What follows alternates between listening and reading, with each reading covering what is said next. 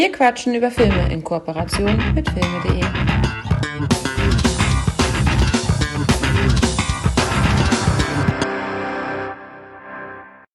Begebt euch mit uns in die achte Hölle. In eine Zeitschleife. In eine Zeitschleife. In eine Zeitschleife. Und in dem Remake der achten Hölle. Und damit herzlich willkommen bei Wir quatschen über Filme. An meiner Seite wie immer, und ich bin sehr stolz und froh, Michael W. Wünsch. Herzlich willkommen. Vielen lieben Dank für die schöne Einleitung. Ich habe kurz gezögert, ob da noch was kommt. Aber ja, war nett. Schön. Geht's Schön. Ja, mir geht's gut. Das ist schön. Noch. Bin mal gespannt, wie wir heute unsere letzte Folge vor unserem Geburtstag, denn wir werden ja 50, wie wir diese jetzt füllen werden. Und ich bin Ich- gespannt. Ich würde jetzt nicht sagen Geburtstag, ich würde Jubiläum sagen. Ja, Das der ist Pfennigfuchser ist wieder da, der Rosettenspalter. Es ist das Jubiläum, okay. Aber es ist auch unser zweiter Geburtstag eigentlich dieses Jahr. Also es, den haben wir ja noch nicht richtig gefeiert, der Geburtstag. Eigentlich hatten wir ja schon einen zweiten Geburtstag, wenn man es genau nimmt, ne? Nee, Äh, wann sind wir on air? Au- Au- August offiziell? Oder was, ja, was war das? ja. Ja, Deswegen krieg das immer sag nicht ich hin, Weil wir so früh Deswegen- aufgezeichnet haben. Deswegen Jubiläum. Ja, die erste Folge. Wir hatten noch sechs oder sieben Folgen schon, schon aufgezeichnet. Ach, Das, das Thema hatten wir, glaube ich, schon hundertmal. Äh, wollen wir nicht nochmal auffangen, äh, hier aufwärmen. Ja, sonst irgendwas, was du noch anbringen möchtest, bevor wir loslegen und du dich in, in das Boss-Level stürzt?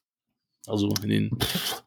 Ich habe äh, heute gelesen, aber das sind dann wieder so diese Trivias, wo irgendeiner mal über irgendwas laut nachdenkt. Und in dem Fall war es Quentin Tarantino, der meinte, vielleicht geht er in Rente, Frührente, vielleicht dreht er nicht noch seinen nächsten Film, weil äh, hinten raus werden die Filme bei Regisseuren immer schlechter.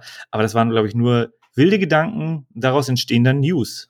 Ja, mal gucken, ne? Also ich, ich war ja nicht so begeistert, du ja auch nicht so wirklich von Once Upon a Time in Hollywood. Das war jetzt ja für uns beide nicht einer Ich fand der ihn gut. stärkeren Filme. Fandst du ihn gut? Ja, ich fand ihn gut und unterhaltsam. Der hatte schon seine, äh, also ich fand Hateful Eight auch also sehr, sehr, sehr gut sogar. Besser als äh, Once Upon a Time, so vom, vom Gefühl her. Ja, aber ich glaube, aber ich habe Once Upon a Time auch relativ hoch bewertet. Also das ist schon, Bei mir gab es eine 7. Aber also von, von für mich ist es äh, der schwächere von Tarantinos, weil der ja auch so ge, gelobt und gefeiert wurde und ähm, ich habe da auch eigentlich total Bock auf den gehabt. Ganze Prämisse und so. Und deswegen war ich da seinerzeit ja so ein bisschen enttäuscht und underwhelmed, sagen wir mal so. ja, also, also er selber findet ihn auch sehr gut. Deswegen ähm, wäre das für ihn, er hat gesagt, für ihn wäre das halt ein fantastisches, fantastischer Abgang. Und das erreichen nicht viele, weil ja, viele Leute, äh, viele Regisseure produzieren dann halt hinten raus nicht mehr so den, den besten Content. Äh, aber teilweise sind ja auch wieder Perlen dabei, deswegen, wieso sollte man aufhören, solange man noch Spaß an der Arbeit hat? Ja, das denke ich auch. Ich habe übrigens nur 6,5 gegeben, habe ich gerade gesehen. Also sogar noch unter sieben Punkten. Ja, wenn dann bei dir nicht funktioniert hat. Ich fand das Setting gut. Bruce Lee. Gut. jetzt nochmal bei Philipp entschuldigen hier, der, der ist, äh, weil jetzt kommt natürlich dadurch, dass wir den jetzt hier, ist nämlich einer meiner ersten Filme, Boss Level, den ich tatsächlich im Stream gekauft habe. Und deswegen haben wir ja keinen offiziellen Klappentext, sondern du besorgst uns ja jetzt den, den in Anführungsstrichen, einen info inoffiziellen. Und äh, unser, unser Hörer Philipp, der hat äh, tatsächlich, den, den habe ich äh, gesprochen, hat auch gesagt, so Mensch, wie jetzt, äh, du kaufst nicht mehr, du, ich dachte, du wärst hier der Verfechter von physischen Medien, weißt du, ja, bin ich normalerweise auch. Es war jetzt so ein, ist natürlich für uns auch eine Bequemlichkeitsgeschichte, ne? Also, dass wir dann halt auch, dadurch, dass wir ja zusammen den, den Amazon-Account sharen, natürlich dann einfacher, Piep, piep, piep. einfacher den Zugang, den gemeinsamen Zugang haben, als, als wir es haben. Ich meine, Inzidenzwerte gehen immer weiter runter. Wir können ja bald wieder auch ähm, uns dann wirklich physisch treffen, was ja auch dann wieder sinnhaft ist. Und dann, äh, denke ich mal, können wir auch natürlich dann die, den, den Austausch der physischen Medien besser wieder vollziehen und dann auch äh, anderweitig uns dann nochmal mit anderen Filmen behelfen. Ja, das ist ja auch immer eine, eine Frage, wie man gerade äh, Lust hat. Das war wahrscheinlich von dir so ein Spontankauf. Einfach. Ich hatte total Bock auf den Film und jetzt kommt es tatsächlich, habe ich, ähm, ist der 4 Euro günstiger gewesen, bei Amazon zu kaufen, als ihn bei Amazon äh, physisch zu kaufen. Und dann habe ich ähm, die Bestellung storniert und habe den im Stream gekauft. Ja, Ja, aber klar, dafür hast du natürlich nicht den fantastischen Klappentext, den ich aber habe, denn Amazon bietet auch die Rückseite an als Screenshot. Ist das nicht toll? Sehr schön. Hau Und rein. deswegen kann ich dort äh, gemütlich ablesen. Grandiose Actionspaß mit Frank Grillo, Avengers Endgame und natürlich Warrior, ne, das äh, kleiner Nebenfakt. Mel Gibson, The Expendables 3, Naomi Watts, King Kong, okay. Und Michel Yeoh, Tiger and Dragon. Wahrscheinlich habe ich es falsch ausgesprochen. Der ehemalige Delta Force-Soldat Roy Pulver hat ein großes Problem. Er hängt in einer Zeitschleife fest. Jeden Tag wird er auf eine andere Art und Weise von Attentätern ermordet. Mal wird er erschossen, in die Luft gesprengt, gesprengt, geköpft oder erstochen und dann beginnt derselbe Tag wieder von vorne. Als Roy Hinweise auf ein geheimes Regierungsprojekt entdeckt, das seinen Tod aufklären könnte, beginnt ein Wettlauf gegen die Zeit. Er muss nicht nur den Kopf des Geheimprogramms, den mächtigen Colonel Ventor finden äh, und den Killern auf seinen Fersen, Fersen entkommen, sondern auch seine Familie retten, damit es einen Morgen für ihn geben kann. Laufzeit 96 Minuten. Kurzweilige Actionunterhaltung. Ja, definitiv. Ich wusste ja gar nichts von dem Film, bis du letzte Woche da mal kurz geteasert hast. Mhm.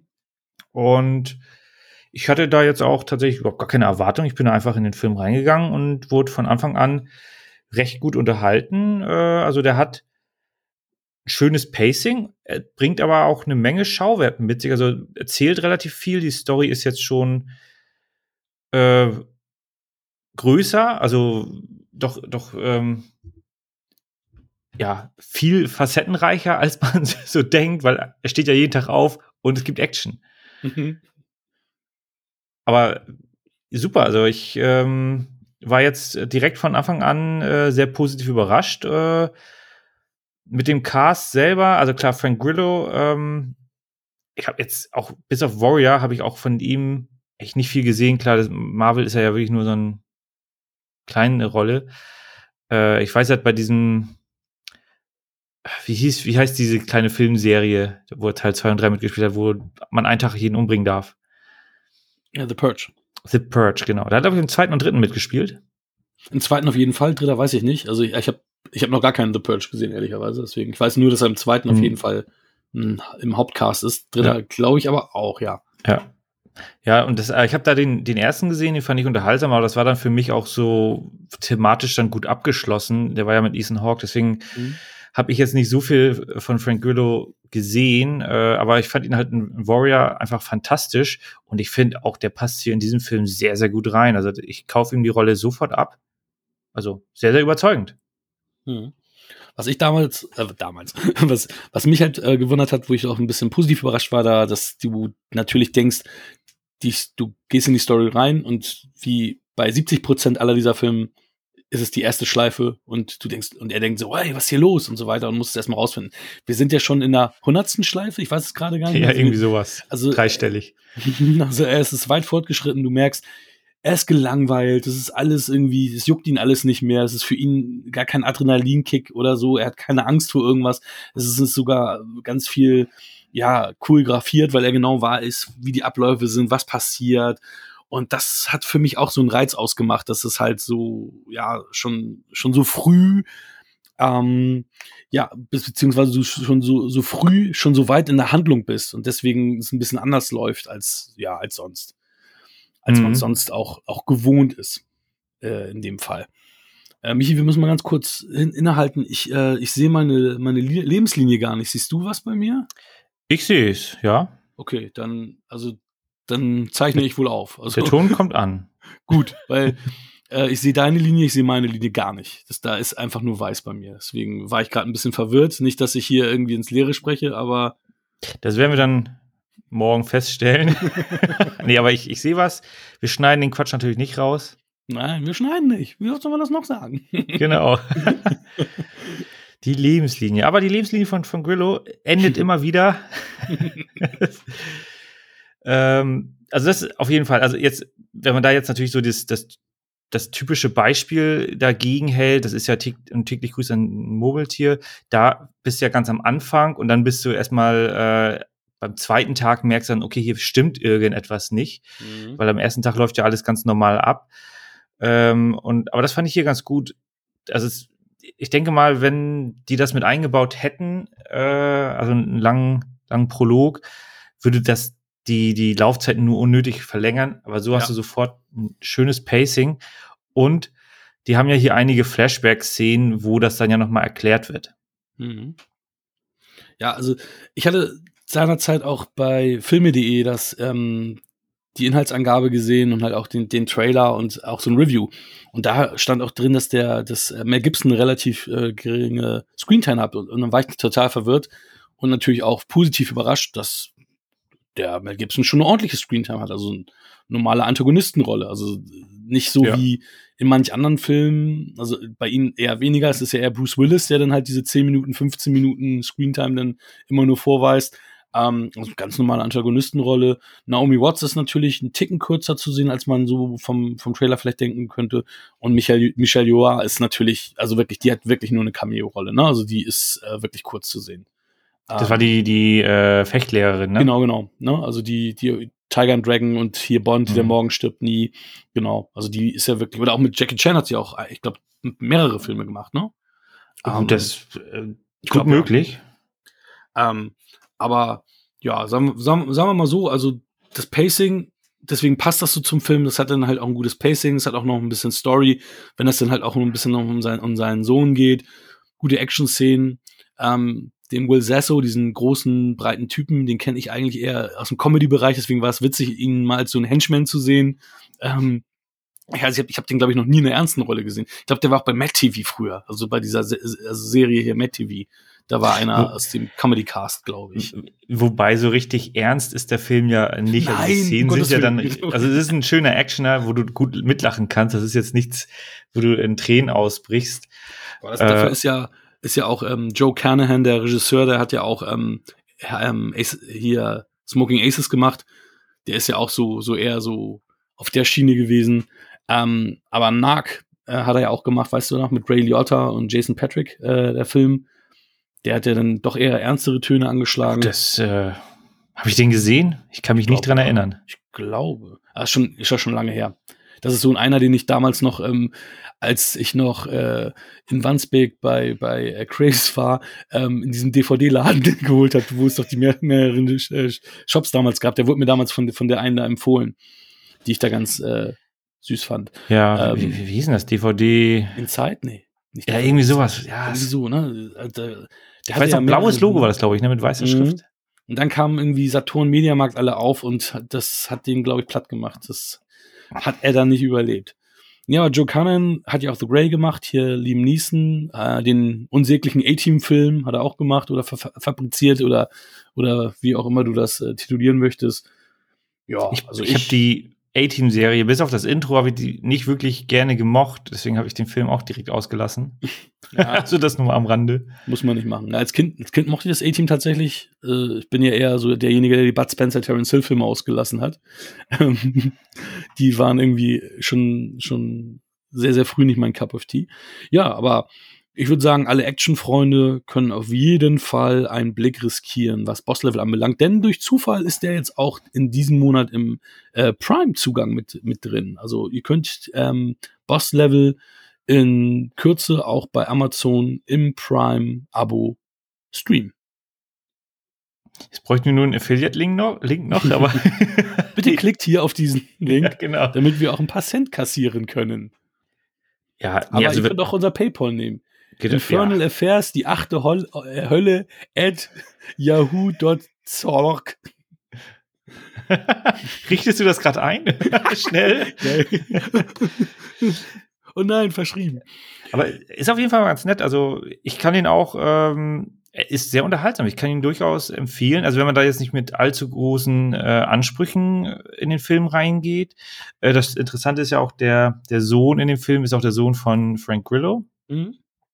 Also da auch kleine, kleine Familienrolle. Mhm. Ist, äh, ist mir jetzt gar nicht aufgefallen, hatte ich halt gelesen, ist mir jetzt aber auch nicht negativ aufgefallen. Also das war jetzt, der Sohn war jetzt kein störender Faktor in dem Film, sondern Mhm. der hat da gut reingepasst. Ähm, das Ende fand ich ein bisschen uninspirierend. Mhm. Sehe ich auch so. Also, So ein bisschen Hintertürchen noch offen lassend auf, könnte vielleicht weitergehen, ne? Also so, ich war dann so auch so ein bisschen, ja, underwhelmed. So, okay, das hätte man jetzt auch irgendwie ein bisschen anders abschließen können. Also es ist so ein bisschen offen gelassen, wie es weitergehen kann, ob es weitergehen kann. Film ist ja nicht ins Kino gekommen und bei Hulu gestreamt worden, ist da aber ein, ein riesen Streaming-Erfolg geworden. Also Hulu hat den ja Mhm. dann aufgekauft, den Film. Ähm, ja, mal gucken. also das, das Ende hätte funktioniert, wenn der Film komplett aus seiner Perspektive gewesen wäre, aber das ist er nicht. Es gibt, also Mhm. 90 Prozent ist aus seiner Perspektive, aber es gibt halt diese 10 Prozent, wo dann Naomi Watts mit Mel Gibson spricht, zum Beispiel. Mhm. Und dann ist das Ende da halt nicht ganz so kreativ. Also das ist ja wirklich so die, ja, ich kann das schon nachvollziehen, ne? Ende ist schwer, aber da haben sie sich wirklich das sehr, sehr einfach gemacht. Also, ja. Mhm. ja, punktetechnisch. Oder hast du noch was? Nö, ich bin äh, soweit durch. Budget 45 Millionen für einen Streaming-Film ist natürlich eine Menge Geld. Aber das hat dann jetzt nicht Netflix produziert, ne? Nee, das ist Hulu, aber es war auch kein, eigentlich auch kein Streaming-Film. Die haben den, die Rechte gekauft, weil der dann halt ins Kino gekommen ist. Also es ist, äh, ich glaube, der war auch schon vorher abgedreht und die haben den halt noch nicht veröffentlicht gehabt und dann sollte er äh, ja letztes Jahr ins Kino kommen und ist es dann nicht und dann hat Hulu den halt übernommen. Gut, das ist natürlich in der, ne, wenn man jetzt die Folge in zwei Jahren anhört, ne, Pandemie bedingt, äh, Mhm. Kann man da wenigstens noch seine, seine Kosten da irgendwie reinholen. Ja, ja. Äh, ja. Aber ich kann gerne zur, zur Wertung direkt äh, überleiten. Äh, von mir, also ich war sehr, unterhalt, äh, sehr unterhalten, aber es fehlt halt so der, der letzte Schliff, um da wirklich einen absoluten Spitzenfilm zu sehen, aber nichtsdestotrotz sehr unterhaltsam, von daher sieben Punkte. Ja, für mich auch unterhaltsame Action mit, mit Witz. Deswegen für mich die Höchstwertung, die man für einen Film dieser Art geben kann, auch sieben Punkte. Zehn. Wunderbar. Ja, kommen wir zu Infernal Affairs. Lau, Andy Lau, ein aufstrebender, junger Cop, der an vorderster Front bei der Bekämpfung illegaler Banden eingesetzt wird, hat die besten Karten bei seinen Vorgesetzten. Und er ist an den internen Ermittlungen der Dienstaufsicht betreffend Kriminalität in den eigenen Reihen beteiligt. Jan, Tony Leung, ist ein abgebrühter Ganove mit Sinn für ausgefallene Tricks.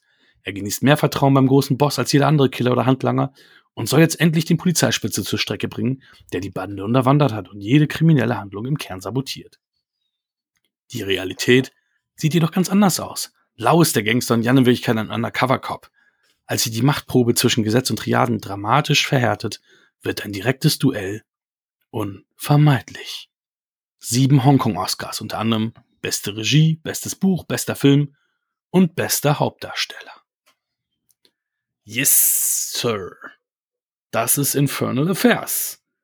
Mit zwei großen Hongkong-Stars oder respektive dreien, denn auch Anthony Wong ist hier dabei, ähm, den ich auch immer sehr gerne sehe. Das ist der, ähm, der Martin Sheen in, die, in, diese, in, dieser, in dieser Konstellation. What? Wer hust mal? Naja, dazu, dazu kommen wir ja später noch. Ähm, ja, ich habe beide Filme auch mit Rike gesehen und das Witzige ist, ähm, wir haben zuerst Departed geguckt und sie sagte auch so, hm, wahrscheinlich wäre es besser gewesen, zuerst äh, das Original zu gucken, weil das Ding ist, also natürlich hat dieser Film, dadurch, dass er eine wesentlich knackigere Laufzeit hat, natürlich weniger an, an Backstory, kommt direkt zum Punkt, direkt in die Handlung. Ähm, ich muss sagen, früher also ich kenne den Film ja tatsächlich, seitdem er rausgekommen ist. Ich habe ich hab direkt die DVD gekauft, als sie damals erschien. 2.2, 2.3, keine Ahnung, irgendwie um den Dreh. Also Ich Anfang, ja. Ich habe noch den Bon und ich müsste das auch Ah, ziemlich zeitnah gekauft haben. Also Ja. der war hier noch drin, werfe ich danach weg. 15.12.2004. 17,99 Euro. Also ein schönes Weihnachtsgeschenk, was man sich da gemacht hat. Geil. Äh, das müsste und Ist auch noch das Digibook? ja, ja, ich habe das gleiche. Yeah. Auch vom zweiten Teil, aber den zweiten habe ich halt nicht verstanden. Den hat keiner, ähm, also ich habe den auch nicht verstanden. Außer Daniel Schröckert, der hat den wohl verstanden. Der hat in, in Letterbox echt gut bewertet. Ich habe dem eine 5 gegeben. Aber äh, da, ja. da, dazu später mehr. Ist, ist, bei mir auch so, aber ja, gut. äh, nee, ähm, ja, also das Ding ist, das Ding ist, der hat eine knackige Laufzeit. Ähm, und hat äh, viele coole Szenen. Also meine Lieblingsszene ist tatsächlich die, wo ähm, eine Verfolgung stattfindet zwischen, zwischen den beiden Hauptdarstellern, die auch, ich glaube, ich habe den Film viele, viele Jahre nicht gesehen, trotzdem in meinem Gedächtnis geblieben ist, weil ich die super spannend fand, super spannend inszeniert. Ich fand die auch im, im Trailer seinerzeit schon spannend. Das war so ein Ding, wo, wo ich, was mich dann auch damals ähm, für den Film begeistert hat. Ähm, natürlich durch diese ganzen Hongkong-Action-Filme ähm, war ich sehr intrigued seinerzeit, was den Film anbelangt. Kannte natürlich auch ähm, Tony Leung, weil der ja auch ähm, bei zwei John Woo-Filmen auch ähm, mit die Hauptrolle spielte, Hardboiled und ähm, ja, Hard, Hardboiled und ähm, äh, Bullet in the Head. Und äh, Andy Lau kann ich, kann, habe ich, glaube ich, erst durch diesen Film kennengelernt und danach halt schätzen gelernt. Ähm, Anthony Wong kannte ich auch schon durch, durch ähm, Hardboiled. Und dieser Film ist natürlich ein bisschen anders als das, ähm, was der typische Hongkong-Actionfilm damals war, weil der Film natürlich eher ein Thriller ist und eher auf Spannung geht und auch wenig Action-Momente hat. Da kann man ja sogar sagen, dass das US-Remake mehr Action-Momente hat und auch einen wesentlich höheren Bodycount hat als dieser Film. ich finde das gut, dass du das jetzt äh, so ein bisschen mit, mit reinwirfst, weil äh, also ich habe jetzt auch tatsächlich genau die gleiche Reihenfolge ge gewählt. Äh, erst die Party geguckt, dann Infernal Affairs. Ah. Ich kannte Infernal Affairs, ich hatte ihn einmal vorher gesehen und ich fand jetzt meine Entscheidung definitiv sehr, sehr gut, weil so bist du in der Story drin und so verstehst du dann direkt die, die Zusammenhänge im, im Infernal Affairs, weil du dann einfach den, den großen Mainplot äh, direkt nachvollziehen kannst. Und so konnte ich das auch besser, besser in, ins Verhältnis setzen. Und das muss ich hier, glaube ich, auch mal wieder mit einbauen. Also ja, wir besprechen danach ja noch Departed, aber ich werde da, denke ich mal, schon jetzt so ein bisschen drauf verweisen, was so ein bisschen die Unterschiede sind, Gerne. was genau, was, was, was mir besser gefiel und was mir nicht so gut gefiel. Und da hast du einen Punkt definitiv schon gebracht. Ähm, alle Charaktere haben eine Backstory, aber sie wird halt hier nicht erzählt. Und das macht Departed natürlich wesentlich besser. Der ist also allein die Laufzeit 97 Minuten steht hier auf der DVD für Infernal Affairs und bei Departed äh, sind es 145 Minuten. Mhm. Also und das füllen sie halt wirklich mit äh, sehr sehr viel Backstory. Ähm, aber ich fand das jetzt bei Infernal Affairs trotzdem, also ich fand das jetzt nicht nicht störend. Äh, wenn du natürlich die Backstories oder den, den groben, also die die Eckpunkte werden ja mitgegeben. Also es, es ist klar, was, was äh, durchleben sie und es wird auch immer an gewissen Stellen ähm, wird dann auch mitten im Film, zum Beispiel die Szene mit, äh, mit der alten Freundin, die er dann, äh, die da ähm, äh, Jan, hm? äh, also der, derjenige, der bei der Triaden eingeschleust ist. Hm. Also es, es, ist ja schon alles erzählt, deswegen können wir da jetzt auch ein bisschen, hm? bisschen äh, offener spoilern. Als er seine alte Freundin in Anführungsstrichen wieder findet, äh, wieder, wieder trifft auf der Straße, äh, und das kleine Kind dann sieht. Das fand ich wirklich toll, weil da weißt du, da, direkt als die Szene vorbei war, weißt du, okay, was sind da die Verhältnisse zwischen den beiden, was ist da los? Und das gibt den Charakter dann auch wieder eine, eine gewisse Note, eine gewisse Menschlichkeit in dem Fall. Und das fand ich wirklich äh, hier dann sehr, sehr passend. Und ich finde vor allem die, ähm, bei Departed hast du so einen extremen Männercast und du hast eine Frau. Und ich fand das hier bei Infernal Affairs wesentlich besser, dass die da sich nicht ins Gehege gekommen sind, dass du da viel mehr weibliche Note hattest. Mhm. Äh, was natürlich die Entscheidung, die er, äh, der Undercover-Cop nachher macht, so ein bisschen wieder für mich ein bisschen unverständlicher macht, weil er hatte da ja im Grunde schon das Happy End vor Augen und zieht dann trotzdem das Ding durch äh, was dann ja zu den Konsequenzen führt. Ähm, er ist halt Polizist, ne? Und wollte seiner Gerecht seinem Gerechtigkeitsgefühl Genüge tun. Und das ist ja das, das Absurde dran, ne? Der war jetzt zehn mhm. Jahre, ich meine, das ist ja auch krasser als bei The Departed. Er ja. war jetzt zehn Jahre undercover und ist trotzdem mehr Polizist als so manch anderer, der die ganze Zeit Polizist war, ne? Oder Polizist ist. Ja, genau, genau. Aber da hätte ich halt, also das, da ist dann der innere Kampf natürlich noch ein bisschen krasser, weil er dann Mhm. trotzdem mit dem Happy End in Anführungsstrichen vor der äh, vor der Ziellinie geht er dann trotzdem diesen Weg, diesen schwereren Weg. Und äh, also der hatte da schon mehr Möglichkeiten. Und das hast du ja in Departed so in der Form nicht, weil dort einfach äh, im Grunde ist eine Frauenrolle dabei. That's it. Ja, das ist, finde ich, auch so witzig, ähm, warum die das gewählt haben, weil im Endeffekt sind ja die drei ähm, großen Frauenrollen in Infernal Affairs gemerged in eine Person in Departed. Weil Genau. alle drei Facetten von, von denen sind bei ihr mit drin. Die einzige Frau, die sie nicht ist, ist die Polizistin, die, die man bei, bei The Departed, äh, Quatsch, nicht bei The Departed, die man bei Infernal Affairs sieht. Aber die drei Frauen sind Ja. gemerged in die Psychiat äh, Psychologin, Mhm. äh, Psychiaterin, beides, in, in ähm, The Departed. Warum auch immer sie sich dafür entschieden haben. Wahrscheinlich, dann auch noch weil Cast schwanger wird. für die. die Ja, dann ja. noch schwanger wird und was dann halt äh, mit dem Kind dann bei äh, Infernal Affairs dann hast. Also da hast du halt ja, ja, genau. Ganz Es genau. ist- Ja, ich, also ich kann halt die Entscheidung nicht nachvollziehen, weil klar hast du bei Infernal Affairs einen wesentlich äh, strikteren Plan. Also die gehen halt wirklich, im Grunde die Anfangsszene, die sie haben mit dem, äh, mit der ersten ähm, Übergabe, mit diesem ersten Deal, das ist ja in Departed erst nach 40 Minuten oder sowas. Mhm, mhm. es, und finde ich aber super, weil du bist recht schnell drin.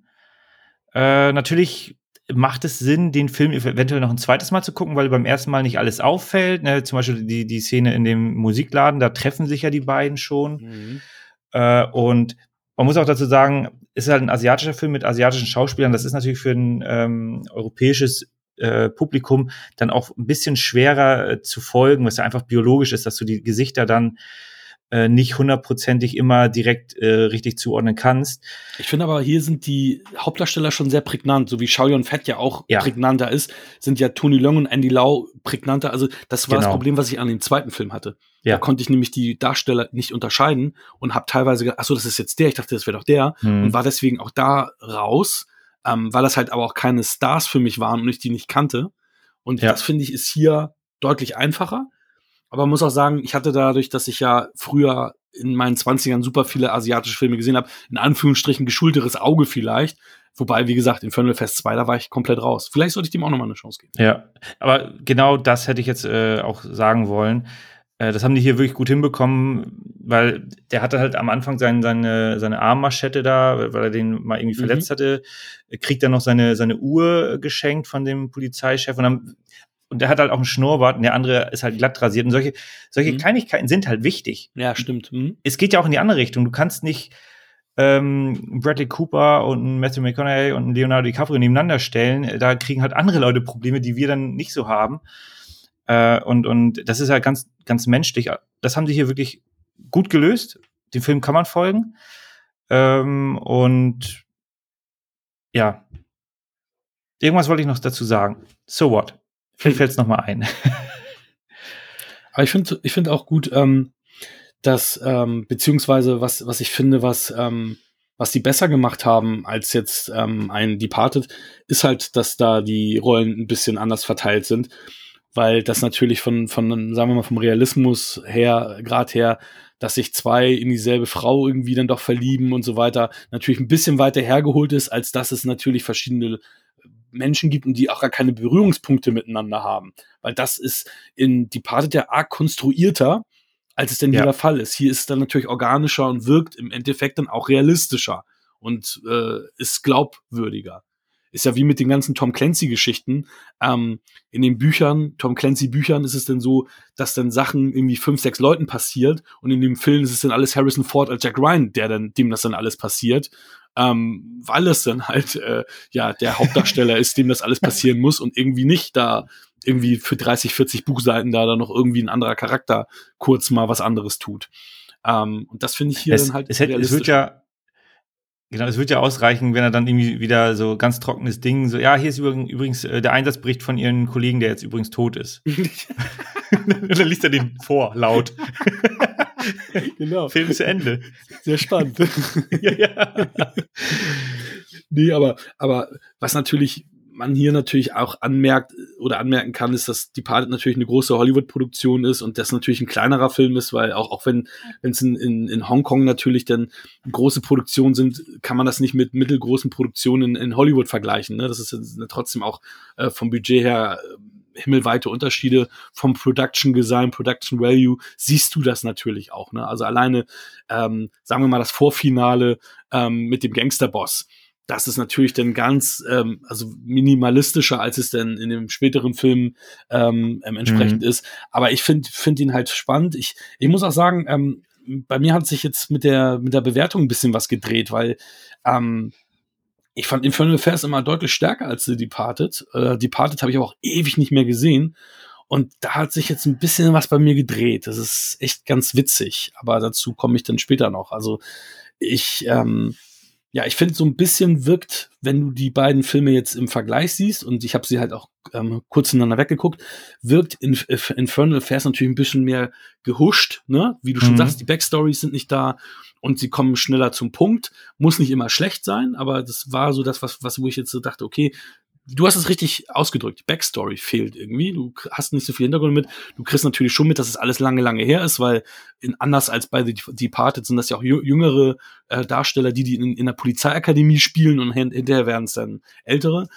Aber ich muss sagen, ich finde den, den Showdown und das Ende hier sehr, sehr, sehr, sehr stark. Also das, also der finale Akt ist für mich sehr groß. Also der hat mich dann halt auch noch mal wieder, wieder angewumst. Also gibt's auch ein geiles, äh, ja, eine geile, äh, geiles alternatives Ende, was sie natürlich für China drehen mussten, weil das Ende ja nicht ganz so äh, ist, wie, wie sich ein chinesisches Regime das wünschen würde für einen Film. Was? Gibt's mal so ein Happy End?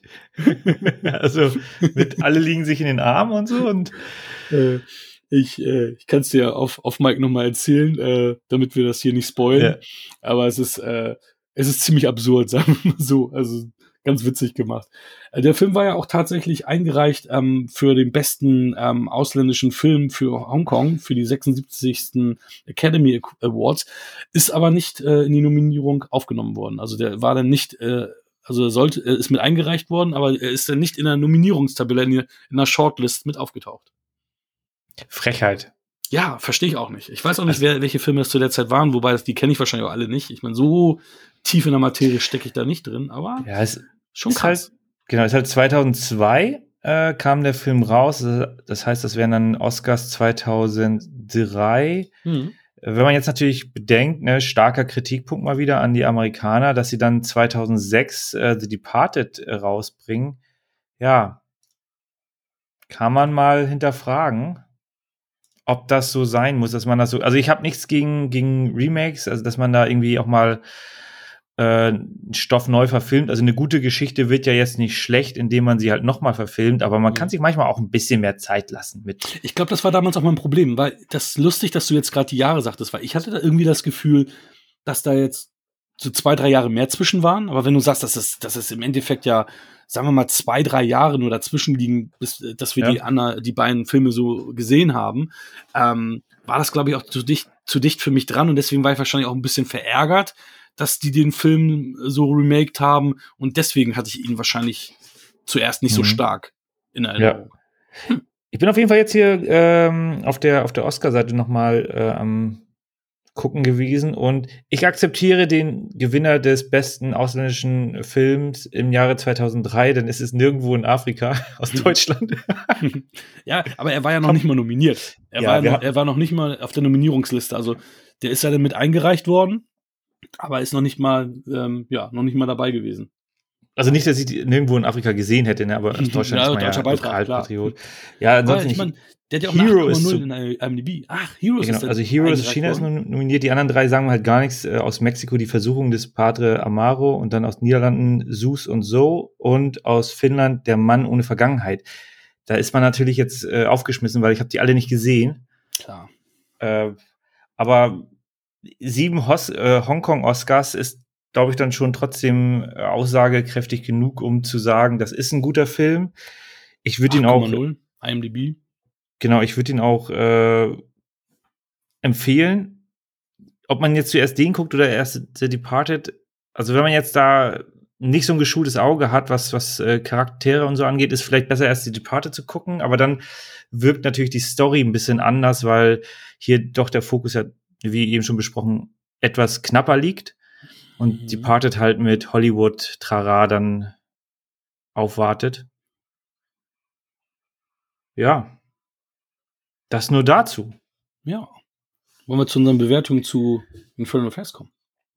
Das können wir gerne machen. Ähm, ich habe mich zwar ein bisschen schwer getan. Ich habe das erstmal ein Mhm. bisschen abgewertet, weil ich das natürlich jetzt im direkten Vergleich dann gesehen habe und deswegen gibt es bei mir immer, immer noch sieben Punkte. Und die Frage ist halt wirklich den zweiten Teil. Es gibt ja sogar auch einen dritten Teil, Mhm. äh, aber den habe ich mir halt gar nicht angeguckt, weil ich den zweiten nicht verstanden habe. Was ja, glaube ich, der zweite ist, glaube ich, ein Prequel. Mhm. Im, Im zweiten sind also die beiden Jungs, die auf der Polizeischule die gespielt haben, ne? Sind da die Hauptdarstellung. Das äh, ist dann die ganze Zeit die Story. Also, wenn du es genau betrachtest, was wir jetzt gerade ähm, ange, angemerkt haben, dass Infernal Affairs weniger Story-Gerüst hat als die The Departed. Im Endeffekt hat Infernal Affairs durch die zwei weiteren Filme dann doch mehr Story-Gerüst, weil die Backstory von denen als die junge Leute erzählt werden, also bevor sie ja. äh, von To- Tony Leung und Andy, Andy Lau dargestellt werden. Und im dritten Teil gibt es ein Prequel-Sequel sogar. Ähm, mh, Und da sind zum Beispiel auch wieder alle mit dabei. Also sogar ähm, ja, Charaktere, die verstorben sind, sagen wir es mal so. Also das sind wirklich alle Darsteller wieder dabei. Das ist ja ganz spannend. Also wer, wer da Lust hat, äh, tiefer einzusteigen in die, äh, in die Lore, der sollte dann da wahrscheinlich zugreifen. Also ich werde den zweiten Teil sicherlich auch irgendwann noch mal eine Chance geben. Vielleicht muss ich mir den auch in der Hoffnung, dass der Untertitel dann die Namen dann auch immer mit reinpackt, die mit Untertitel gucken, damit man das auch ri richtig zuordnen kann. Wer, wer ist denn das jetzt? Weil da hatte ich wirklich auch sehr, sehr starke Probleme, da überhaupt irgendwas zu verstehen. Ich aber auch. Also da, das kann ich zu 100% unterschreiben, weiß ich noch. Ich war echt manchmal verzweifelt, weil ich gedacht habe, ah nee, das ist doch der gar nicht, das ist ja der andere. Warum sind die jetzt miteinander? Das verstehe ich nicht. Und dann, ja. ich meine, die Film jetzt aus. Was ist denn deine Bewertung?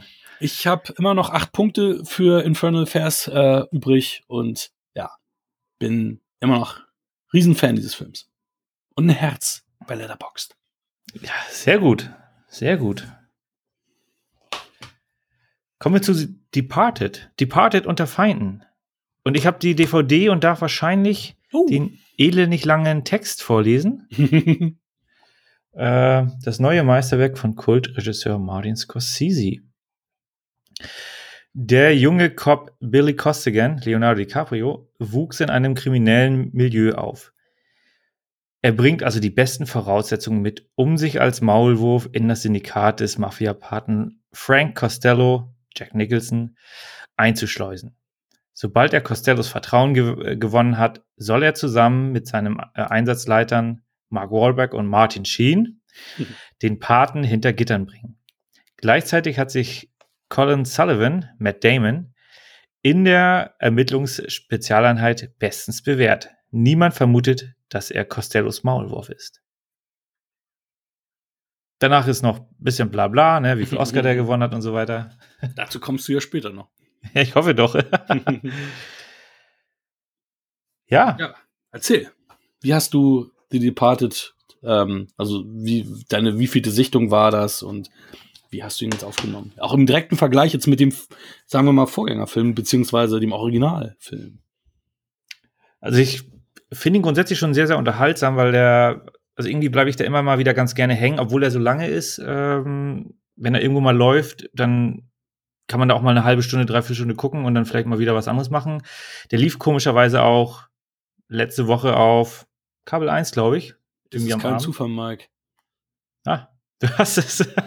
Doch, ist es. also genau, die, die, die Fernsehzeitungen, die du abonniert hast, hast du Genau. Monate vorher. Äh, nee, aber das ist ja manchmal so, dass die dann äh, im Fernsehen laufen. Da habe ich dann den Anfang gesehen, äh, also nur fünf Minuten reingeschaut. Und äh, da ging es, also es ist ja schon direkt am Anfang ist ja dann dieser, dieser Dialog, wo dann äh, Leonardo DiCaprio ähm, bei seinen beiden Chefs dann vorspricht. Das ist ja wirklich direkt am Anfang. Mhm. Und dann kommen ja erst so die, die, die Credits kommen ja auch ganz spät, nach, nach Viertelstunde oder so erst. Genau, nach 15 Minuten kommt dann The De äh, Departed, kommt dann Mhm. der Schriftzug. Departed oder The Departed, ich bin mir nicht ganz. Im Deutschen ist es halt Departed unter Feinden. Und im Original The Departed, genau. Mhm. Deswegen war auch in der bei, dem, bei der DVD schon dann auch The Departed. Äh, also die nehmen sich da direkt am Anfang schon wirklich, es ist wirklich Viertelstunde, ich habe da auch dann geguckt und die nehmen sich die Zeit, haben da halt ein paar Szenen von den Schulungen, äh, von, von, der, von der Ausbildungszeit, äh, während Matt Damon sich da ja schon mit dem ähm, mit der Hausbesichtigung dann vergnügt. Mhm. Äh, also die nehmen sich da wesentlich mehr Zeit und bis, glaube ich, Leonardo DiCaprio ähm, dann eingeschleust wird. Also wird ja wirklich erstmal Backstory, fliegt von der Schule und so weiter, äh, geht in den Knast, ne, um hier nicht zu viel zu spoilern. Mhm. Und dann ist er im, erst da, also es ist ja erst nach einer halben Stunde, wo er dann da ist, oder noch später, bis wo Infernal Affairs anfängt. Da Mhm. sind die Charaktere ja, du hast immer bei Infernal Affairs ja wirklich nur diese kurze Anfangssequenz, wo der Syndikatsboss da irgendeine bekloppte Rede hält und alle Tee trinken. Mhm. äh, und, Und er noch ähm, nicht blond gefärbt ist. ja, genau. und äh, das hast du halt hier dann ähm, nach 40 Minuten so ungefähr. Ja, es ist, die nehmen sich hier viel mehr Zeit. Es Du weißt, äh, welchen Zeitstempel wir gerade haben, ne? 40 40 Minuten. Minuten ungefähr. Ja. Gehen wir in die Vollen. Action. Jetzt habe ich ähm, unterbrochen, es tut mir leid. nö, ach, du kannst gerne äh, das immer aufgreifen. Also es ist schon noch mal eine ganz andere Geschichte. Natürlich, Martin Scorsese ist da ja auch äh, sehr, sehr geübt drin, ähm, da auch eine gewisse Stimmung zu generieren. Äh, Du hast halt hier auch, es wird viel mit Musik gearbeitet, also auch so Mhm. mit irischer Musik und so. Das, das passt teilweise richtig gut. Mhm. Ähm, der Cast ist natürlich im Grunde viel zu gut. Es ist, wie gesagt, das einzige Problem hier, und das ist, muss ich dann leider hier stark ankreiden, ist halt, dass sie eigentlich nur eine Frau haben in dem ganzen Film. Äh, natürlich sitzt dann mal eine FBI-Agentin oder eine Sekretärin, die dann Matt Damon anbaggert. Aber das würde ich halt als, das, das ist halt keine Rolle ne, an sich. Mhm. Und also der, der, der männliche Cast natürlich wahnsinnig gut. Mark Wahlberg hat ja auch eine Oscar-Nominierung äh, bekommen. Mhm. Leonardo DiCaprio hat keine Oscar-Nominierung bekommen, weil er, ja, weil er für, und jetzt, jetzt äh, schließt sich wieder der Kreis, er war in demselben Jahr für Blood Diamond als bester Hauptdarsteller nominiert. Mhm. Kann ich verstehen? Für beides wäre korrekt. Äh, wäre Ich habe den direkten Vergleich gar nicht mehr, wie, wie er in Blood Diamond gespielt hat, weil Blood, Blood Diamond ist auch sehr, sehr lange her, dass ich den gesehen habe. Ähm, muss ich auch nochmal nachholen, aber ich, ich habe zu Rieke irgendwie dreimal gesagt, ähm, als da irgendwie wieder eine geile Szene von ihm gespielt wird. Wie kann man für diesen Film nicht nur Oscar nominiert gewesen? sein? Das kann doch nicht sein. Das ist einer seiner geilsten Performances. Weißt du was, Rieke? Sechsmal war Leonardo DiCaprio Oscar nominiert. Aber nicht für The Departed. Das kann doch nicht sein. Und dann habe ich das auch gelesen, was du sagtest, ähm, dass die wohl auch eher, eher ähm, ja, das ist dann wohl auch immer so ein Politikum, dass, dass Warner halt ihn eher für ähm, Blood Diamond ins Rennen schicken oder mit Blood Diamond ins Rennen schicken wollte, ähm, weil die ja dann auch tatsächlich irgendwie Kampagnen starten, wenn es um die Nominierungen geht und so weiter und da auch Ah. Kohle reinbuttern. Ah, schon, schon krass. Und ja, da wurde sich dann für Blood Diamond entschieden. Die Warum können auch das, die können das natürlich jetzt nicht mit Werbung beeinflussen, weil die Academy-Mitglieder geben ja eine Stimme ab und die sagen dann ja, okay, äh, ich nominiere den Film mit als Hauptdarsteller oder ich nominiere den Film als Nebendarsteller. Aber es gibt, es gibt, schon richtige Oscar-Kampagnen. Also da, das Ja, habe ich schon mehrfach gelesen. Aber Ähm, am Ende gibt es halt trotzdem dann Mehrheitsentscheid und Blood Diamond hat dann halt mehr Stimmen bei der Nominierungsrunde schon bekommen, während dann The Departed zu wenig Stimmen wahrscheinlich dann auch für die beste Nebenrolle. Ja, weil du bekommen. den Film ja auch pusht. Ich meine, wenn, Mhm. wenn wir beide, wenn wir beide ähm, Academy-Mitglieder sind und es natürlich der, der mehr Werbung quasi du- oder Trara von dem äh, über diesen Film gab. Oder du einen Scheck im Briefkasten hast über 1000 Dollar. Ein ich bin Gutschein. Noch, noch, sch- ich bin noch schneller zu haben, noch leichter zu kommen. Also, Ein Was? Kinoticket. was? Adolf, Hitler soll den Oscar kriegen, den Ehrenoskar kriegen? Schickt mir 500 Dollar. Ich, ich, ich sign das gleich. Ich unterschreibe Ja. sofort. Ja, aber, Aber- Spaß beiseite. Genau, aber da- das ist halt der, der Grund gewesen. Also Blood Diamond, den hatte ich, den hast du ja in deiner Sammlung, den durfte ich dann, das, diesmal korrekt hast du den in deiner Sammlung und ich habe ihn von dir ausgeliehen und mir angeguckt. Damals gab es auch noch keinen Stream. Ja, genau. Und das war natürlich auch eine sehr, sehr starke Rolle. Das ist ja ähm, mit dem Schauspieler, der bei Gladiator der diese Nebenrolle hatte, der spielt da ja. An ja, ja, Name für mich äh, nicht präsent. Und da war ja Leonardo DiCaprio auch, also da hat er wirklich richtig stark auch, also eine wirklich starke Persönlichkeit gespielt und, und, und wirklich da am, am, also das fand ich auch wirklich sehr, sehr gut. Bei Departed fand ich aber tatsächlich seine Metamorphose, nenne ich es mal. Ne, am Anfang war halt wirklich dieses Milchbubi-Gesicht, so, oh, Titanic, lass ihn bloß äh, mit untergehen, hm. bis hin zu, ja, jetzt ist er der Wolf of Wall Street, den wir halt alle kennen, so ungefähr. Also da hat er wirklich eine starke Entwicklung gemacht, äh, aufgrund auch seines Äußerlichen, was, was äh, am Anfang hm. sehr, sehr milchbubihaftig in Anführungsstrichen dann herkam und dann trainiert er ja auch im Gefängnis und dann äh, ist er nachher da wirklich ein präsenter, präsenter äh, Gangster. Mhm. Und in Wirklichkeit sind die Rollen vertauscht, also zu, ziemlich absurd, äh, wie das Ganze so, so aufgezogen ist und, und vonstatten geht. Ähm, ja. Jack Nicholson, Oberbösewicht, Costello, jetzt ähm, in der Retrospektive, das Wort sagen wir voll auf dem Podcast, ähm, ist das, ja Euro in die Kasse packen. seine letzte, sein letzter großer Film, ne? Also ich meine, er soll ja auch Demenz haben, also er soll ja, also es wird wohl keinen Film mehr mit ihm geben. Und danach kam ja kein so großer Film mehr mit ihm raus wie halt The Departed, ne? Das ist dann sein letzter, sein letzter großer Film, kann man sagen, ne? Oder kam danach noch irgendwas, was ich gerade unterschlagen habe, was, was man als großen Film bezeichnen könnte? Ich glaube nicht. Äh, nee. Nee, das Beste kommt zum Schluss. Ja, der war ganz Nein. nett. Der ist mit Morgan Freeman auch, ähm, glaube ich, der, ne? Ist der? Keine Ahnung. Ich, äh, ich glaube ja, aber, ja aber das sind halt auch so kleinere Filme halt, ne? Also ja. das ist wirklich der letzte große Film, den er, den er gedreht hat. Und ja. Ist mir gar nicht so aufgefallen, weil er ja trotzdem irgendwie immer noch präsent ist bei Filmen, aber das sind halt dann alles ältere Filme, die man ja, vielleicht noch genau. nicht gesehen hat. Ja, ja, richtig, genau. Deswegen, irgendwann werden wir auch da dann die Lücken schließen, schließen und alle seine, seine komplette Filmografie gesehen haben. Äh, da kommt, Hat der kommt Jimmy Hoffa gespielt? Ja, ja. In dem Film Hoffa. Ja. Also. Da erkennst du ihn aber nicht so richtig. Der Irishman. Ist, er in der Maske. Irishman? Nee, nicht. Ist das nicht? Nein. Ist das nicht? Jack Nicholson? Nein. Nee, nee, da hat er nicht mitgespielt. Aber ist nicht Irishman das gleiche Thema? Ach so, ja, ja. Jimmy ja. Hoffa, klar. Das ist ja das Witzige, weil also, ähm, eigentlich Jimmy Hoffa für Al, Al Pacino für, also hier, Scorsese wollte Al Pacino für die Costello-Rolle haben. Und äh, hat Pacino nicht gekriegt und jetzt hat er Jack Nicholson gekriegt. Und äh, beide waren jetzt auch Jimmy Hoffa, ne? Ja.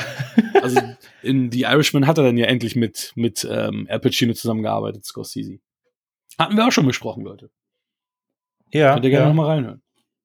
Muss ich, muss ich mir vielleicht auch nochmal angucken äh, mit den ja, anderen Infos, die dann ja wiedergegeben worden sind. Da kann sich ja ein Film auch mal verändern, wenn jemand anderes eine andere Meinung hat und hm. äh, auf die man selber nicht gekommen ist. Ja, aber das, du hast vollkommen recht, Jack Nicholson ist danach, ähm, und da, diese Rolle war wirklich sehr, sehr stark. Also das war eine sehr, sehr präsente Rolle, vielleicht ein bisschen überpräsent.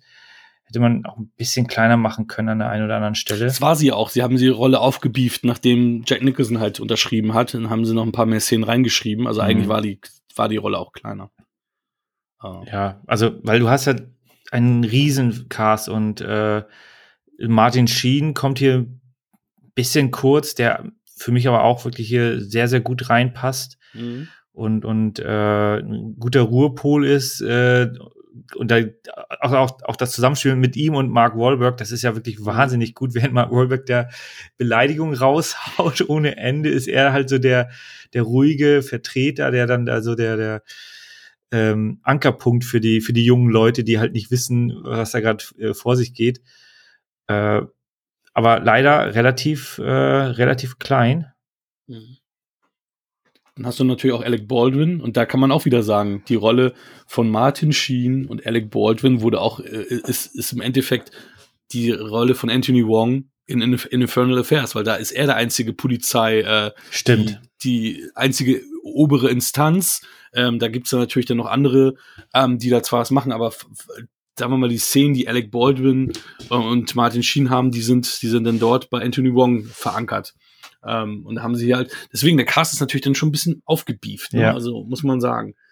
Also, wo du das auch sagst, ähm, ich fand halt, ich, ich wusste jetzt nicht wieso, aber ich fand halt auch so, einer von beiden äh, war halt überflüssig und Alec Baldwin hatte halt gewisse Szenen, wo er ein paar Spitzen geben kann, aber nicht so nicht so richtig und das hätte einer von beiden hätte wahrscheinlich gereicht und hätte dann dadurch mehr Präsenz äh, ja ich weiß halt nicht, wie die Strukturen bei der amerikanischen Polizei sind im Vergleich zur, zur Hongkong-Polizei, weil die haben ja dann, das sind im Endeffekt der Abteilungsleiter dann gewesen von den verschiedenen Abteilungen, weil Martin Sheen ist ja irgendwie der Abteilungsleiter von den verdeckten Ermittlern.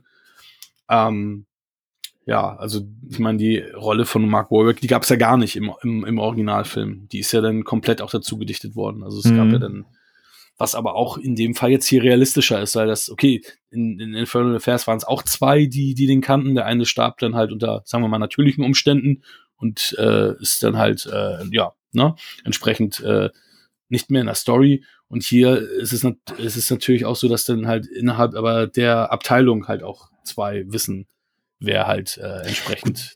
Aber gut, jetzt, jetzt, jetzt sagen wir mal so, okay, das dass sie ein paar Rollen hinzudichten, macht Sinn. Ja, okay, aber dann scheiß auf Alec Baldwin, nimm dann weibliche. Ja, aber das ist, ähm, 2006 war das alles noch nicht so präsent, ja. ne? Ja, natürlich. Das ist aber, da siehst du mal was für, und das ist 15 Jahre her, ne? Das, das mhm. sind hier ja? äh, Strukturen, aber man hätte trotzdem, also es ist ja nicht so, dass das noch nie jemand gemacht hätte und da hätte man mal ein Zeichen gesetzt. Das wäre dann auch noch mal, glaube ich, ein, da hätte man vielleicht auch ein bisschen was machen können. Aber gut, ich beschwere mich nicht.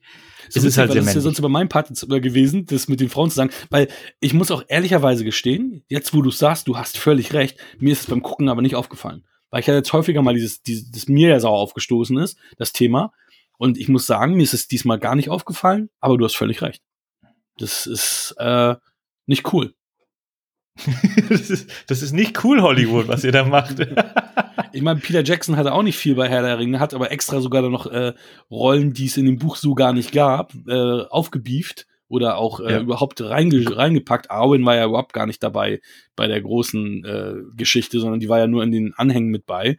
Und dann mhm. hat er ja ihr noch eine relativ größere, also er hat ja sogar schon mehr gemacht, als, als genau. die Vorlage hergab. Und, ja, genau, ja. genau. Und das war halt davor noch ein paar Jahre. Ja, ja. Also ja, in James aber, Cameron, ich meine, starke Frauenrollen. Da ist James aber, Cameron ja auch immer Vorreiter gewesen. Genau, aber ich denke mal auch bei, bei, äh, bei Herr der Ringe war es ja auch, denke ich mal, so, dass dort äh, mit, der hatte ja da äh, seine, seine Partnerin, die da mit in der Produktion äh, stark involviert mhm. war. Äh, wie hieß sie denn? French? Fan? Ich glaube, irgendwie sowas, ne? Und dann hast du, glaube ich, da schon einen besser, kre besseren kreativen Austausch, wenn du da einfach mehrere unterschiedliche Gesichtspunkte hast, also mehrere unterschiedliche Persönlichkeiten und eventuell dann auch mal unterschiedliche Geschlechter, die sehen dann halt solche Themen und, und greifen die dann auch mal auf und können dann das auch mal ausdiskutieren. Ja. Bei Martin Scorsese, der ist dann wahrscheinlich eher so, ist ja auch einer der alten Garde, auch zu dem Zeitpunkt war er einer der alten Garde. Mhm. Also der war ja, Taxi Driver hat er ja schon in den 70ern gedreht.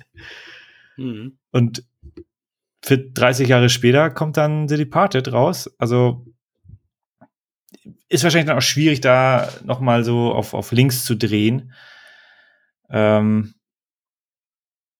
ah, ja, müßig, müßig zu diskutieren. Das stimmt. Die Pate ist ja auch wirklich das einzige Remake eines ausländischen Films, der den Oscar für den besten Film gewonnen hat. Ne? Das ist äh, also auch im Endeffekt ein Alleinstellungsmerkmal, den äh, die Pate in dem Fall halt auch hat. Finde ich ganz cool. Und äh, man sieht ja auch in den Credits, dass Brad Pitt hier auch ähm, mitproduziert. Eigentlich hätte er auch die Matt Damon-Rolle Colin Sullivan spielen sollen, aber hat dann lieber sich für den Film Babel entschieden und wollte dort äh, spielen und ist den deswegen du nicht, nicht gesehen hast. Ja, den ich immer noch hier auf Scheibe liegen und nicht gesehen habe. Ja, die hast recht. Der war aber, auch ähm, übrigens nominiert in dem Jahr, aber ich. Ah, witzig. Es ist natürlich immer müßig, so, oh, welchen Film hätte er lieber den Oscar bekommen sollen als Regie-Oscar, aber die, die Konkurrenz war, glaube ich, nicht ganz so geil in ähm, 2007. Von daher, ja. Aber es wäre natürlich witzig gewesen, wenn tatsächlich ähm, Leonardo DiCaprio gegen Brad Pitt gewesen wäre, wäre das ja schon vor ihr Once Upon a Time in Hollywood äh, äh, Team-Up, was sie hatten. Dann hätten sie, wäre das ja. äh, ein erneutes oh. Aufeinandertreffen gewesen.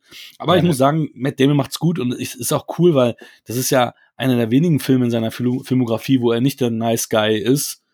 Und ähm, das ist ja auch so ein bisschen bisschen erfrischend mal gewesen, ihn mal in einer anderen Rolle zu sehen als äh, sonst, wo er ja hauptsächlich der Gute ist. Und sogar wenn er dann irgendwie nicht so der Gute sein sollte wie in Elysium, war er eigentlich doch der Good Guy. Auch in, auch in, einem, in einem Film wie Elysium. Ne? Ja, er kann einfach, er ist so von, von der Ausstrahlung her, kann man ihn einfach nicht ernst nehmen, wenn er so ein ganz übler Typ ist. Deswegen mit Anzug, äh, Anzugbösewichte, die kann er gut verkörpern, weil man mhm. denkt so, ach, das ist ja ein netter, das ist der nette Schwiegersohn so ungefähr. Mhm. Und dann rammt er dir halt dieses Messer in den Rücken. Ja, ganz genau. so passt Gute, es besser. Das war auch, das ist auch ein guter Hinweis, weil auch hier finde ich die Verfolgungsszene spannend gemacht. Die haben es hier natürlich dann halt auch wieder ein bisschen, dass da auch irgendwie Blut fließen musste, was sie im Original ähm, vermieden haben, nicht gemacht haben. Ähm, aber auch diese Szene fand ich gut. Ähm, wie gesagt, jetzt in der Retrospektive, ein Euro, ähm, muss ich sagen, ähm, gefällt mir The Departed auch viel, viel besser als damals, weil ich da wirklich so auch dieses, ah, oh, ist ja genauso wie im Original, äh, scheiße, weil ich da halt, ich habe früher Remakes auch, auch gehasst, weil ich dann gedacht habe, Mensch, ähm, den gucke ich doch das Original an und dann habe ich wieder scheiß Hollywood, haben keinen Bock, ähm, asiatische Darsteller zu sehen oder Darsteller, die sie nicht kennen und ähm, mit Untertiteln äh, machen keine Synchro, dann wollen sie lieber wieder Hollywood machen. Mhm. Und da hatte ich die Pate zu Unrecht abgestraft. Also ich habe das schon gemerkt, als das Intro war. Ich habe da schon gemerkt, alter Schwede, ähm, der ist jetzt schon ein Punkt mehr, als ich ihn jetzt hier in einem DB in, in ja, du sagst, es ist, ist schon 15 Jahre her, was ich ihm vor 15 Jahren gegeben habe. Ähm, ich glaube, das ist äh, ein Film, der kann deutlich höher, äh, wird, wird deutlich höher jetzt in meiner Gunst abschneiden, als er seinerzeit getan hat.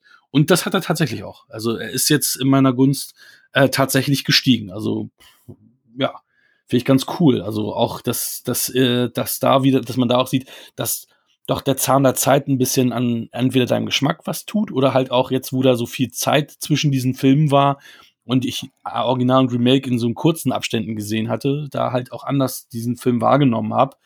Ja, also hat mir gut gefallen, muss ich sagen ist ja, ist ja auch oft mal so eine, so eine Glaubenskiste, wo du dann irgendwie, äh, ich meine, das ist halt auch so ein, so ein Zeitthema. Du, du kriegst ja gewisse Medien mit und ähm, irgendwie, keine Ahnung, dann, dann dreht Leonardo DiCaprio Titanic und denkst halt auch, was ist das für ein Spinner?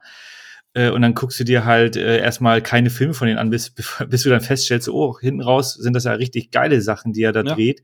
Ja. Oder ich halt also ich habe auch zu, zuerst gedacht, so, Gladiator, das ist doch wieder irgendein so bekloppter Sandalenfilm, da habe ich gar keinen Bock drauf. Irgendwann habe ich mir den mal angeguckt und dachte so, oh geil, da geht ja richtig die Post ab und Russell Crowe hat ja hier zu Recht den Oscar bekommen.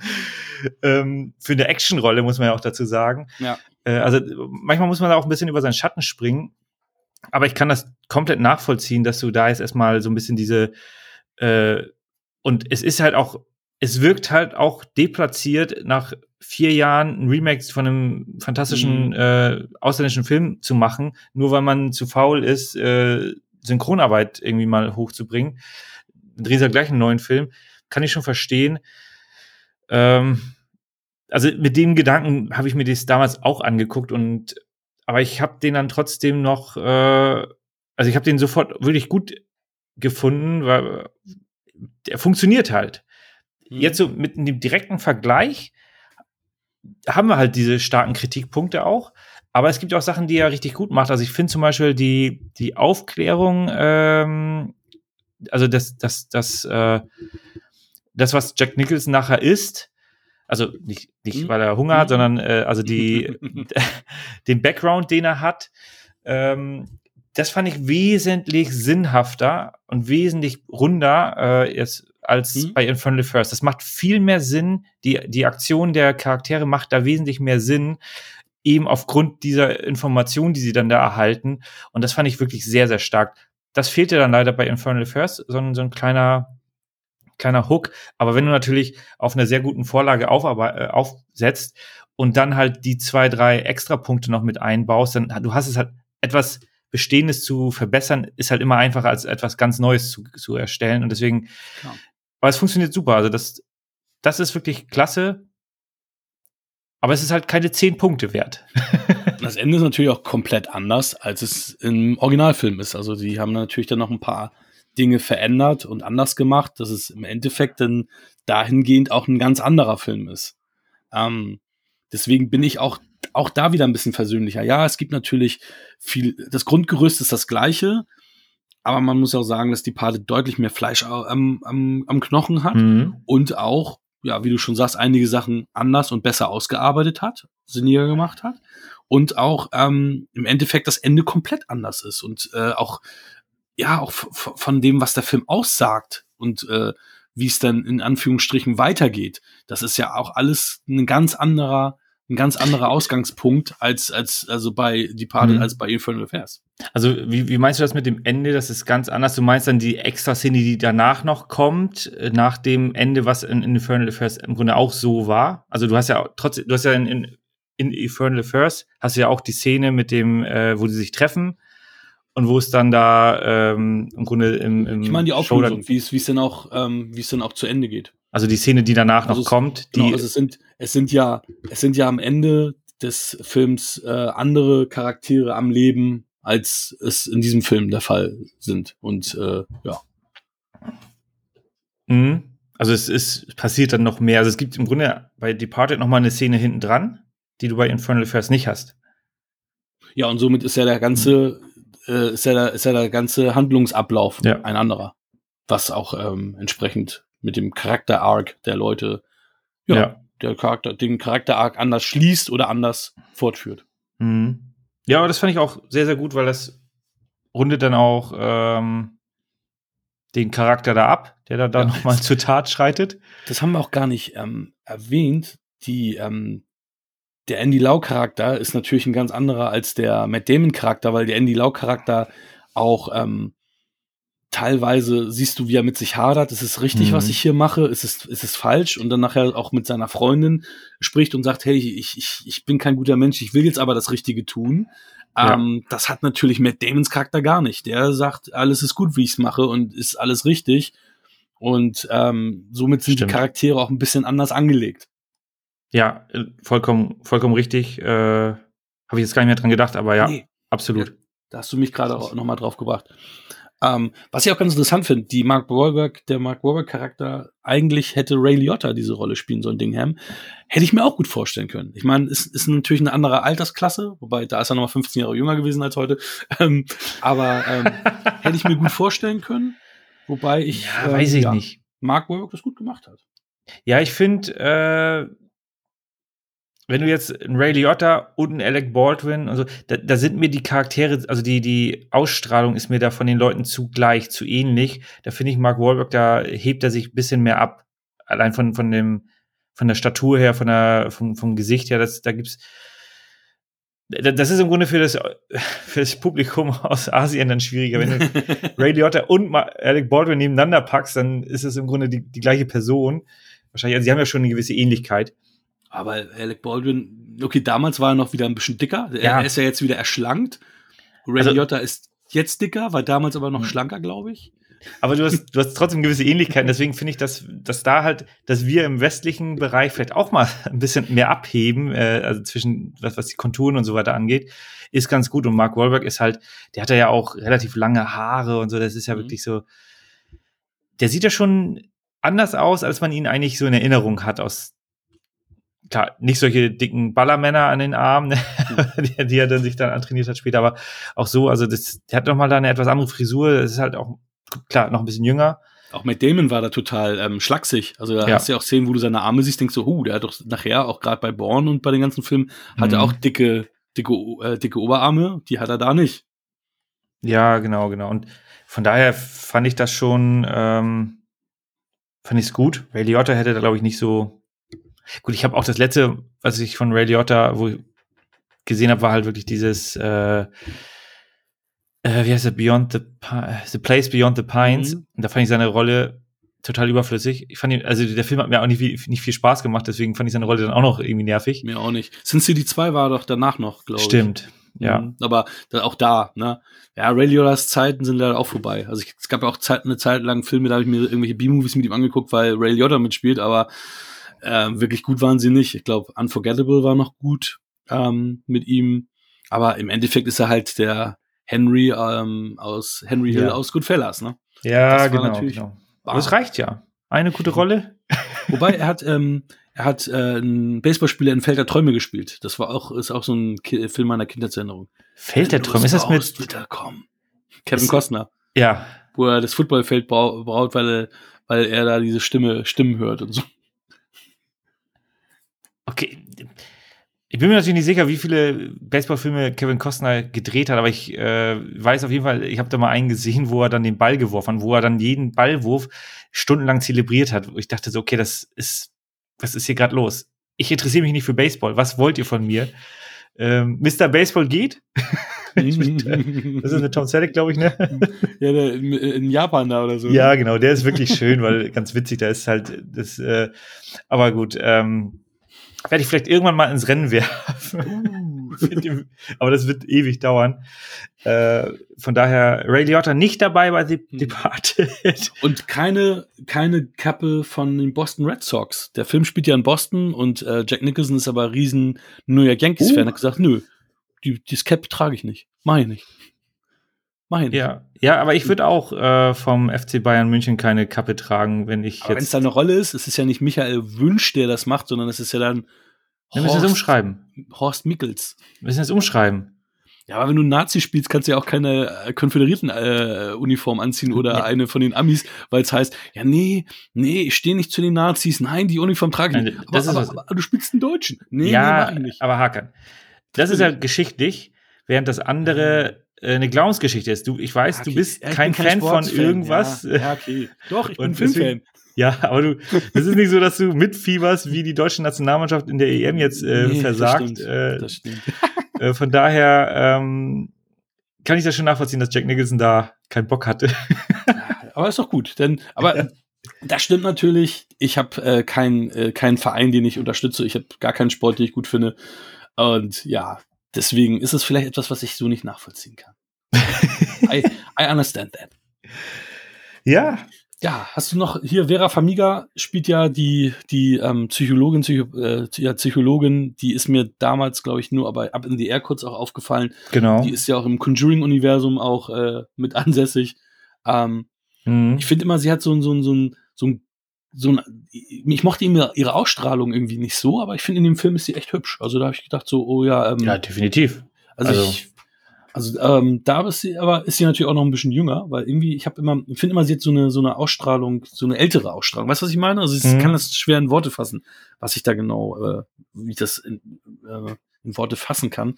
Und Anthony Anderson ist mal Ja. wieder am Start, der jetzt auch erschlankt ist. aber Bisschen klein die Rolle, aber ja. schade.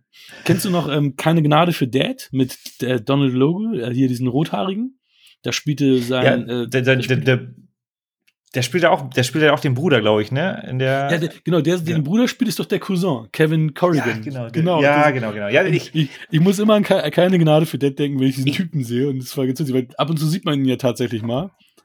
Ja, genau. Also ich, ich wusste, ich wusste jetzt den Namen der Serie nicht, wusste, aber ich, ich kenne die Serie. Ich habe diverse Folgen gesehen, nie am Stück oder sowas die Serie Mhm. ver verfolgt, aber die ist halt wirklich auch so, kann man sich mal ran, äh, reinziehen. Und als ich ihn hier gesehen habe bei, bei The Departed, so, ah ja, da, das Gesicht ist mir doch bekannt. Im Grunde spielt er sich da wieder selbst. so. Immer die gleiche Rolle irgendwie gefühlt.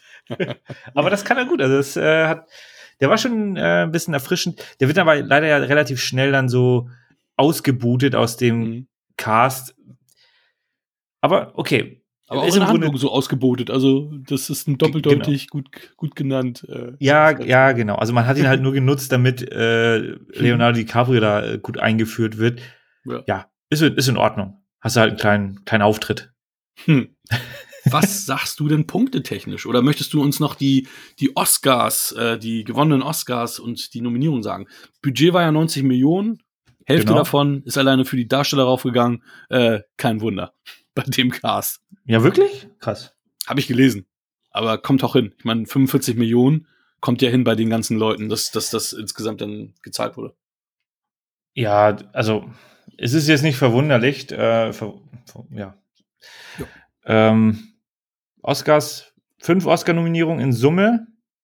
Den einzigen, der, der nicht gewonnen wurde, war halt wirklich Mark Wahlberg als äh, Supporting Role. Wer hat den, äh, dieses, in diesem Jahr gewonnen? Wer war sein Konkurrent? Gott, jetzt kommst du hier mit ähm, Dö, dö, dö, dö. Ah, hast mich auf den falschen Fuß erwischt. Ah, hast du mich Äh, vorbereitet. Ah, hast du Alan Arkin, ne? Little Miss Sunshine. Ah, okay. Habe ich zwar nicht gesehen, kenne ich aber. Ich, ich auch nicht.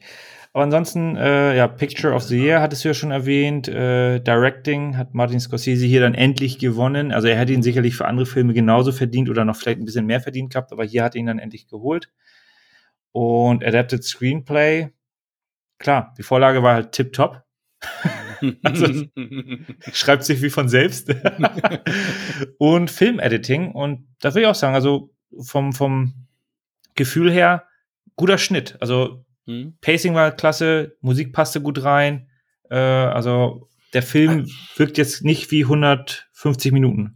Aber ich fand den Schnitt irgendwie komisch, ähm, als, ähm, als die im Café waren. Also ich glaube Jack Nicholson und, und, und Leonardo DiCaprio. Da war manchmal so ein? Kamerawechsel. Mit der Nonne da und Ja, ja, Mhm. genau. Also genau in der Szene, genau. Da war manchmal so ein Kamerawechsel. Da habe ich das Gefühl gehabt, dass DiCaprio eigentlich einen anderen Gesichtsausdruck hatte und dann in, in diesem Kameraschnitt, also in dieser in diesem Perspektivenschnitt, auf einmal einen anderen Gesichtsausdruck hatte. Und das hatte mich so zwei, dreimal so ein bisschen so rausgerissen, dass ich gedacht habe, oh, irgendwie ähm, ist da die Kontinuität nicht so richtig äh, gegeben. Das hat mich so ein bisschen, okay. ja, da war ich so ein bisschen so, hey, der, guckt- der hat doch gerade anders geguckt, jetzt guckt er da wieder anders. Und es war so zwei, dreimal, dass dann so die Mhm. Perspektive geändert wurde und dann sah das ein bisschen anders aus. Aber das ist natürlich äh, Ja. Kinkerlitzchen, ne? Ist, ist mir jetzt gar nicht aufgefallen, aber ich fand die Szene auch sehr, sehr überflüssig, weil die hat Mhm. nichts vorangebracht. Die hat einen kleinen Nebenplot äh, aufgemacht, beziehungsweise der kurz mal erwähnt wurde, glaube ich, an einer anderen Stelle, aber hätte man auch direkt weglassen können. Hat überhaupt Mhm. nichts zur Handlung beigetragen. Ähm, ja, ansonsten Platz 44 in der IMDb-Ranking. Mhm. Aktuell 8,5 oder wie viel ist das denn? 8, ja. Ich bin schlecht vorbereitet, ne? 8,5, ja. Fantastisch. Ja, cool. Nee, also was, was ich noch hab, ist, äh, dass tatsächlich ja wieder mal, das dritte Mal in Folge, oh, was heißt in Folge, das dritte Mal bei einem Scorsese-Film Gimme Shelter von den Rolling Stones verwendet wird. Das scheint wohl unser lieber Scorsese gerne einzusetzen, diesen Song. Oh, okay, ja, gut. Das ist ja ein interessanter aus? Trivia-Effekt. Wie findest du The Departed? Departed unter Feinden. Die, die Unter Feinden aus dem Jahre 2006.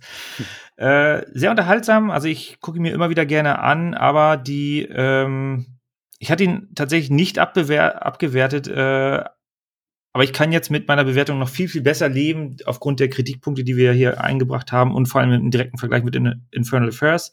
Nichtsdestotrotz ein Zacken besser und somit acht Punkte. Ich bin auch bei acht Punkten. Wir sind uns da einig. Ähm, sind für mich beide jetzt auf dem gleichen Niveau, weil die beide andere Stärken und Schwächen jeweils haben. Aber ich habe äh, ihn aufgewertet. Ich hatte ihn die ganze Zeit bei einer 7. Und Mhm. das ist eindeutig besser als eine 7. Also wirklich. Also wir haben ja mal gesagt, 8 ist ja schon wirklich, also 7 ist dann zwar schon wirklich, wirklich guter Film, aber 8 ist halt schon Richtung Meisterwerk und äh, das ist The Departed auf jeden Fall. Ähm, super, super Film, 8 Punkte, Herz. Dankeschön. Ich finde auch, sieben Punkte ist so, es ist ein guter Film, ich bin unterhalten worden, aber wenn ich mir den nie wieder angucke, dann vermisse ich das nicht. So, Mhm. in, so in der Region ist das während bei einer acht. Die Boss-Level. Ja, ja, es ist ja so. Äh, vielleicht irgendwann mal, wenn der irgendwie spät abends läuft und man bleibt immer kurz hängen, aber dann guckt man sich den wahrscheinlich auch nicht komplett an. Äh, und bei einer acht immer wieder gerne. Hast du völlig recht. Ja, nächste Woche oder nächstes Mal werden wir tatsächlich 50 und haben einen Gast dabei. Ah, die Party habe ich doch kein Herz gegeben. Ah, dann kriegt er eben kein Herz. Ähm, das muss ich noch. ja. Daumen runter. Guess who is coming? Es ist ein, äh, ein Überraschungsgast, den wir jetzt noch nicht lüften wollen. Ähm, dieser Gast hat zwei Filme mitbe- äh, mitgebracht. Und ja. Und unser Beitrag, den hast du gar nicht mitbestimmt. sondern Ich, hab, ich, hab, ich weiß gar nicht, wie ich auf den kam. Ich kann dir gar nicht sagen, wie ich auf den kam. Ja, wobei, man muss ja sagen, der Gast hat äh, bei den zweiten Film, den er mitgebracht hat, mit Pistole auf der Brust, ne? Also, da, da hat ja die äh, Marketingabteilung noch mal gesagt, das geht so nicht. Wir brauchen da was, Zug, ein starkes Zugpferd. Ja, ja, genau. Ja, Als Film. Stimmt, stimmt, stimmt, stimmt, stimmt. ich war gerade so, Ich bin gerade in einem anderen Film, ich weiß gerade nicht, aber jetzt, jetzt, jetzt kommt's wieder, ja. Ja, genau. Also das Ja. war mein Beitrag zu der Folge, dass ich gesagt habe, nein, den nehmen wir nicht. Wir brauchen da was, was mehr. Ah, aber haben wir, haben, aber wir haben, wir haben wieder was Asiatisches im im Gepäck, fällt mir gerade auf. Ja, okay. Ja. Ich kenne auf jeden Fall einen Film davon. Das, das weiß ich. Ich hatte tatsächlich keinen von denen gesehen. Einen habe ich jetzt bislang ge gesehen davon und zwei Folgen noch. Ich freue mich und mal gucken, ob wir uns auch alle freuen. Was ich noch mal kurz erwähnen wollte ist, wir sind derzeit in den deutschen, in den österreichischen und in den ukrainischen Charts vertreten. Und deswegen will ich alle aus der Ukraine, Österreich und Deutschland grüßen. Grüße. Ja, super. Also ich bin auch äh, sehr, sehr positiv überrascht. Vielen Dank für die vielen Klicks, die vielen Zuhörer. Die, äh, also die letzte Folge ist wirklich, äh, denke ich mal, Also deine letzte gut. Folge, also, da, also ich glaube, ich glaube, die letzten vier, inklusive der mit Silke, waren jetzt Mhm. nicht so erfolgreich wie diese Folge. also, Ja. wie die, also wie die letzte Folge, genau. genau. also das war also wie deine letzte Folge, ja. total, äh, total overwhelmed. Also vielen lieben Dank. Hört weiter rein. Ja, Wahnsinn. Wir freuen uns. Ja. Ihr habt auch monatelang die Filme rausgesucht. Zum Glück habe ich äh, deinen Manipulationsversuch äh, zurück in die Zukunft als Hauptfilm zu, zu, zu integrieren äh, bravourös abgewehrt und dann Ihr Planet der Affen. Ja. Das hat das gerettet, das Thema. I hate every ape I see, from chimpanzee to chimpanzee. No, you never make a monkey out of me. Ach ja. Super, ja, vielen lieben als sie Dank. noch gut waren. Äh, ja. Wir danken euch. Danke, Mike, dass du mich geco-hostet hast. Ich bin mal gespannt, wie wir so die nächsten Zeit noch weitermachen. Wir haben ja schon einiges auf dem Programm, schon einiges vorgeplant. Mal gucken, wie wir das noch so weiter alles finalisieren. Hat Spaß gemacht. Wir sind fertig. Die letzten vier Worte sind für dir, für dich, wie auch immer. Die letzten vier Worte. Von mir ist auch zwölf. Hört wieder rein, wenn es heißt, wir quatschen über Filme. Bis dann. Das war Wir quatschen über Filme. Wir freuen uns über eure Bewertung bei iTunes. Folgt uns auf Instagram und gebt uns gerne Feedback.